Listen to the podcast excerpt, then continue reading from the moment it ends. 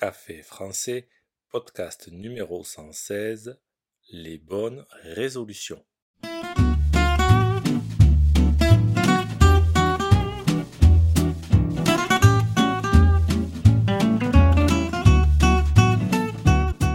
Bonjour chers auditeurs, comment allez-vous?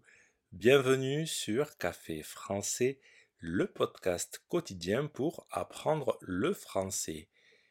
Permettez-moi de vous souhaiter une bonne et heureuse année 2023, qu'elle soit pleine de réussite, et je vous souhaite tout le bonheur que vous méritez.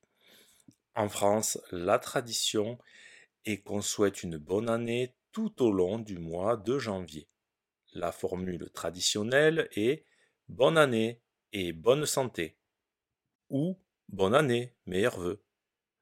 Quand une nouvelle année commence, nous prenons de bonnes résolutions, c'est-à-dire qu'on décide d'accomplir certaines choses. Dans le numéro d'aujourd'hui, je vous parle des bonnes résolutions de la nouvelle année. N'oubliez pas que les exercices et la transcription du podcast sont disponibles sur le site internet caféfrançais avec sur ce site, vous pouvez aussi réserver un cours de français. C'est parti, prenez un café et parlez français.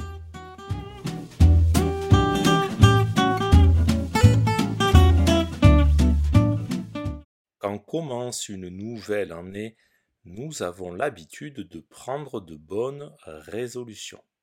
Bonnes parce qu'elles ont pour objectif d'améliorer notre vie. Par exemple, arrêter de fumer, se remettre au sport, passer moins de temps sur le téléphone, apprendre une nouvelle langue, passer plus de temps avec ses enfants. Tout est possible. En général, ce sont des décisions assez sérieuses.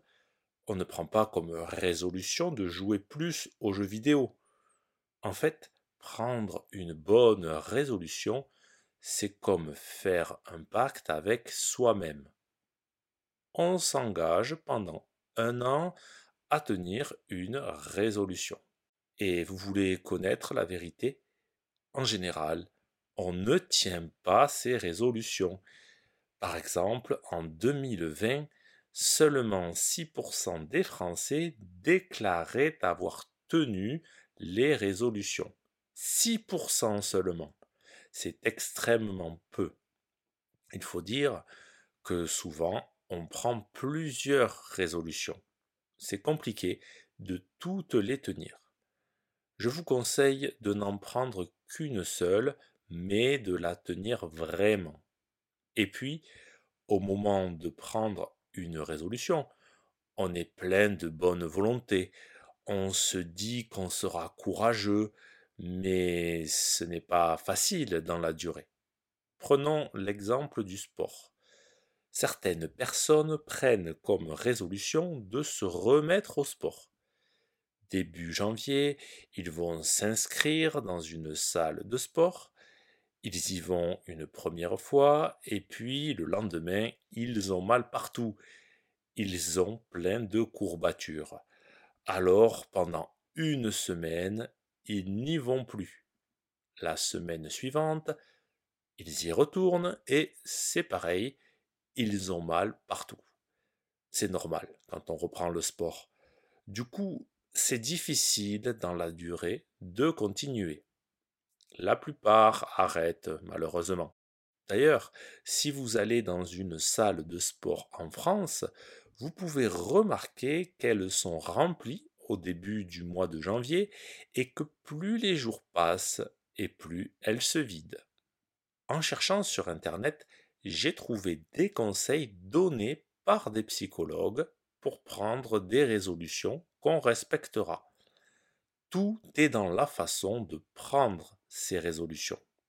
Déjà, ces psychologues conseillent d'éviter les résolutions chiffrées. Par exemple, évitez de dire je veux perdre 4 kilos. Mais plutôt, concentrez-vous sur les résultats. Perdre 4 kilos peut donc devenir plaire à cette jolie femme. Un autre conseil est de réfléchir à vos résolutions avant le 31 décembre. N'attendez pas le dernier moment pour choisir votre résolution. Surtout, si vous n'avez pas tenu une résolution, ne reprenez pas la même. Rien de pire pour le moral que d'échouer une seconde fois.